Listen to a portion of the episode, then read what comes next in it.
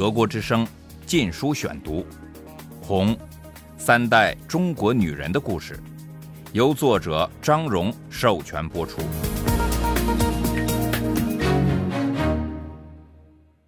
第二章，喝凉水也是甜的，成为满族医生的妻子。一九三三至一九三八年，第三节。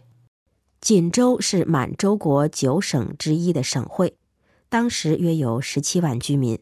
它距海大约有十里，靠近长城，四周也像易县那样被城墙环绕着。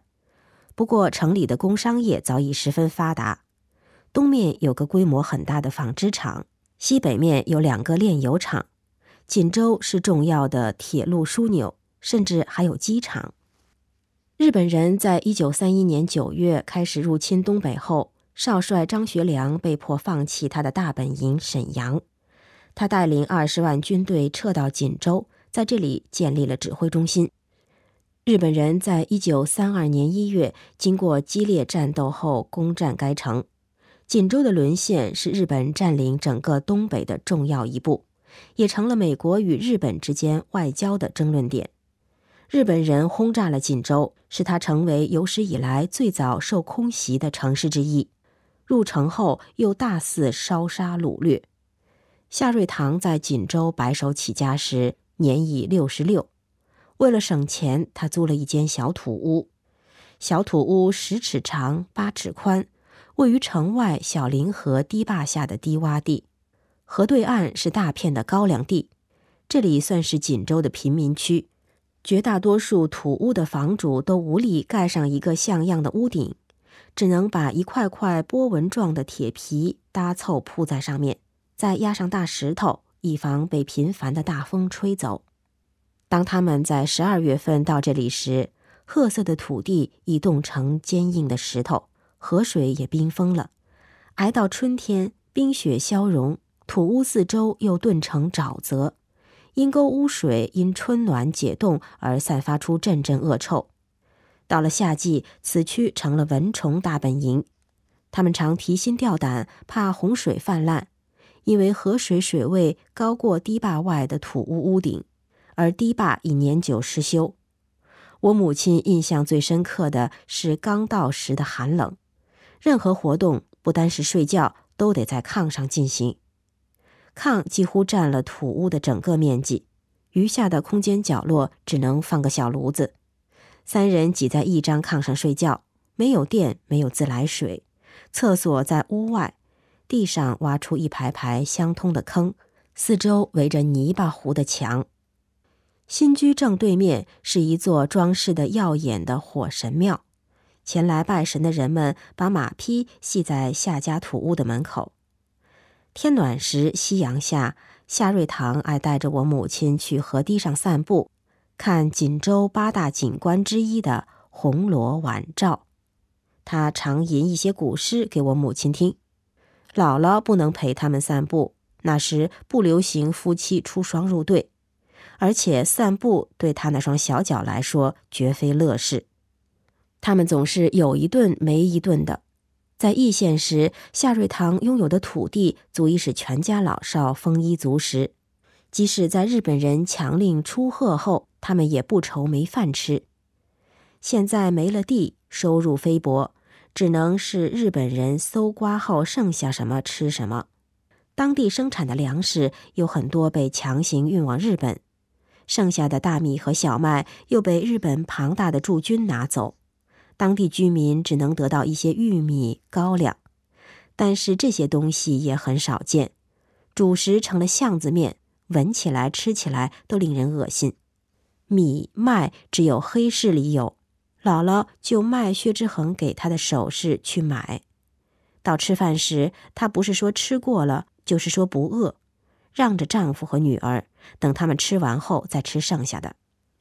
后来夏瑞堂发现她卖首饰。就急忙制止她说：“我已上了年纪，不会长命百岁，你们以后还得靠这些首饰过活。我姥姥从未如此苦过，但这却是她一生中最快活的日子。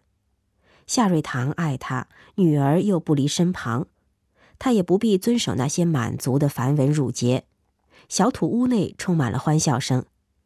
在漫漫长夜里，他和夏瑞堂常玩纸牌。游戏规则是：夏瑞堂输了，姥姥就轻轻打他三下；姥姥输了，夏瑞堂则要亲他三次。姥姥生平第一回有了很多女邻居朋友，虽然他们并不富有，但身为医生的妻子，她受到人们的尊敬。那段蒙受屈辱、蔑视的日子已成过去，如今她是真的自由了。他和朋友们不时在一起玩一种古老的满族游戏——打手皮鼓。一手持鼓，一手拍打，边打边唱，节奏旋律很简单，几乎可以说随心所欲。唱词内容多是讲述性生活，已婚的讲感受，未婚的提问题。由于没有机会受教育，妇女们就利用这种游戏来学习生活知识，也透过唱歌谈论丈夫，交流经验，说些闲言碎语。姥姥喜欢这类聚会，每每在家练习。他坐在炕上，边打手鼓边填新词，合着拍节哼，时时停下来揣摩韵律。夏瑞堂也帮着填词凑趣。我母亲太小。姥姥从不带她参加这类游戏，只能在家里看排练。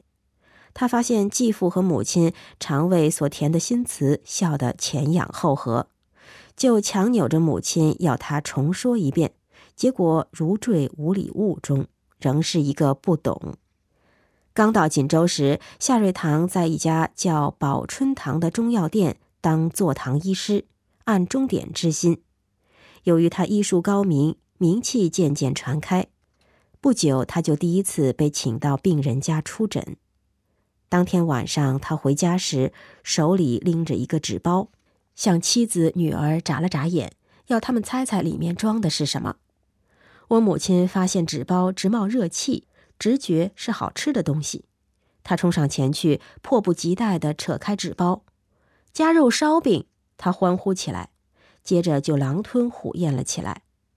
偶一抬头，看到夏瑞堂正满怀怜爱地注视着他。五十多年后，我母亲仍能清晰记起夏瑞堂的目光。至今，他还说，从此再也没有吃过比那天的夹肉烧饼更美味的东西了。上门治病对医生很重要，因为病家会直接把钱付给医生本人。病人如果满意又富有，给医生的报酬就很高。有些病家还会在逢年过节时置办厚礼送医生。夏瑞堂出诊多次后，夏家的境况就明显好转了，夏瑞堂的名声也开始远播。一天，他被请到省长府上，原来省长太太突然休克，夏瑞堂药到病除，使夫人恢复知觉，这在当时简直就是起死回生。省长激动之余，马上定制一个大匾，亲手写上四个大字“济世救人”，派人抬着匾，敲锣打鼓，穿城游行，送到夏瑞堂所在药店。接着，省长又请夏帮另一个忙，他有一位夫人和十二位姨太太，却没有一个为他生孩子的。夏医生给省长、省长太太以及姨太太们均开了药方。不久，竟有好几位怀了孕。事实上，问题出在省长身上，但为了顾全他的面子，结果大家都吃药。此事使省长更加感激不尽。他送给夏医生一个更大的匾，上面仍是他的手书“送子观音”。从此，夏瑞堂名声日隆，甚至远到四百里之外的哈尔滨都有人上门求医。他被誉为满洲国四大名医之一。德国之声《禁书选读》。一九三七年年底，也就是到锦州一年之后，夏医生和姥姥搬到锦州老南门内通达胡同。这新住宅比起小林河畔的土屋不知好多少倍，墙壁是用石头砌成的，光卧室就有三间。他们和另外两家人共用一个大院子，但只有夏家的房子有一道直通院子的门。另外的住户必须从外面绕过街头，通过院子大门才能进入。院落里种着柏树和冬青树，还种了些丁香与别的能生长在严冬、生命力强的花。姥姥爱花的天性又在这里施展开了，满园子都是步步高、鸡冠花、菊花、大丽花和凤仙花等。姥姥和夏瑞堂没有孩子。夏瑞堂信奉一种理论，认为人过六十五岁后就不应让精液外泄了，这对男人的健康极为重要。他从来不生病，每天洗冷水澡，甚至温度降至零摄氏度以下也不退缩。他不禁烟酒，这也是他参加的一个名叫在理会的宗教团体的教义。虽然夏瑞堂本人就是医生，但他不主张吃药。认为健康要靠锻炼，他坚决反对任何按他看来虽治好身体某一部分却损害另一部分的医疗技术，不轻易用猛药强剂，担心会有副作用。我母亲和姥姥总是背着他偷吃药，有时他们生病，他请一位信仰黄教的中医师诊病。这个人相信有些病是邪气所致。理应由某种特殊的宗教手段来驱邪。我母亲很快活，这是他有生以来第一次感到生活中处处都是温馨。这里既没有他姥姥、爷爷家里的紧张气氛，也不用再害怕夏家大小会欺侮他。他还特别巴望过节，过节总有好东西吃，新衣服穿。盼望过节是中国当时一般人民的共同心理。那时没有星期日的概念，只有政府官员、学校师生和日本人的工厂才在星期日停止工作，一般人就靠逢年过节稍事休息。因此，几乎每个月都有某种传统节日。最令我母亲朝思暮想的是春节，农历正月初一前七天就开始过小年，家家忙着祭灶王爷。灶王爷是一幅贴在灶上的画像，随时路人供过，一年一次升天向玉皇大帝禀告。每年腊月二十三日是灶王爷升天之日，人们把这幅画像烧掉，表示他升天去见玉皇大帝。烧掉前先摆上贡品，一家人向他磕头，求他上天言好事，下界保平安。我母亲此时的任务是把蜜糖涂在画像的嘴唇上，以免他升天后讲坏话。与灶王爷画像一块烧掉的，还有姥姥用高粱杆扎的活灵活现的小人小马，这是供灶王爷差遣和代步用的。到了除夕夜，才又贴张新像，于是这位神仙又回来了。小年一过，就忙着准备大年的食物，把猪。羊牛肉切成不同形状，磨黄米面和糯米面，准备豆沙包、元宵、馒头和蒸糕，所有食物全放入地窖冻起来，以备大年使用。这时气温在摄氏零下二十多度，等于天然冰箱。忙到除夕夜，全家人围着火炉聊天、守岁、吃饺子。半夜十二点一过，鞭炮齐鸣。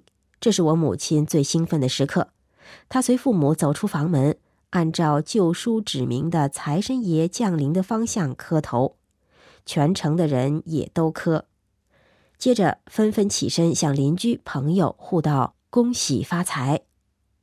正月初一，朝东的窗纸一发白，我母亲就急忙跳下床，穿上新衣服、新裤子、新袜子、新鞋子，由姥姥带着去访亲会友。他向所有的长辈磕头，他们给他红包，里面装着压岁钱，这是他一年的零花。接下去的十五天中，成人们相互拜访，互助发财。发财是大多数中国人的梦。当时大家都很穷，即使是夏瑞堂这样的人家，也只有在过节时才能敞开肚子吃肉。正月十五元宵节，喜庆的气氛达到高潮。家家张灯，户户结彩，最热闹的场面是火神爷出巡。火神爷的塑像被抬出来游行，告诫大家小心火烛。他浑身火红，火红的头发，火红的眉毛，火红的胡须，火红的斗篷。他在一顶八人大轿上，前面开路的是高跷队、秧歌队、锣鼓队，跟在轿后的是狮子舞、龙灯舞、小汉船。一路上浩浩荡荡，热闹非凡。所经之处，富贵人家、大商号都摆上贡品香案，祈求他保佑不遭火灾。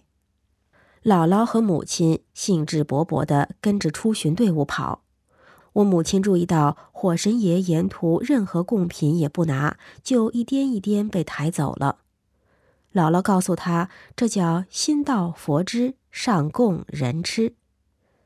那些贫穷日子里，我母亲热望过节的最大兴致就是有好东西吃。对那些充满诗意而不充满食物的节日，她则没什么兴趣。姥姥在元宵节猜灯谜，在九九重阳节一家家去赏菊，她都不耐烦地等在一旁。当一年一度的城隍庙会来到时，姥姥爱带我母亲去城隍庙看泥塑。这些泥塑刻画地狱、十殿阎王审判鬼魂的故事，教育人们道德准则。姥姥指着一组割舌地狱要我母亲看：一个人被捆在柱头上，舌头被一个模样狰狞的小鬼拉得长长的，另一个小鬼正用刀割这个舌头。姥姥说，这是在惩罚那些生前说谎的人。如果我母亲说了谎，死后也要受这种处罚。就这样，姥姥一路快快乐乐地对我母亲挨个解说那些怕人的形象，但在一组塑像前，她却突然闭了嘴，拉着我母亲快步离开。若干年之后，我母亲才知道，那组塑像描绘的是巨人地狱，一个再嫁的寡妇正被她的两任丈夫从中间锯成两半，因为她是他们俩共同的财产。在那时日，这种恐怖场面吓坏了不少守寡的妇女，使她们忠贞于已去世的丈夫，不管所谓的忠贞是怎样的悲惨。有的人甚至在被夫家迫令再嫁时自杀。我母亲此时才意识到，姥姥决定再嫁给夏瑞堂是多么不容易。德国之声《禁书选读》，红。三代中国女人的故事，由作者张荣授权播出。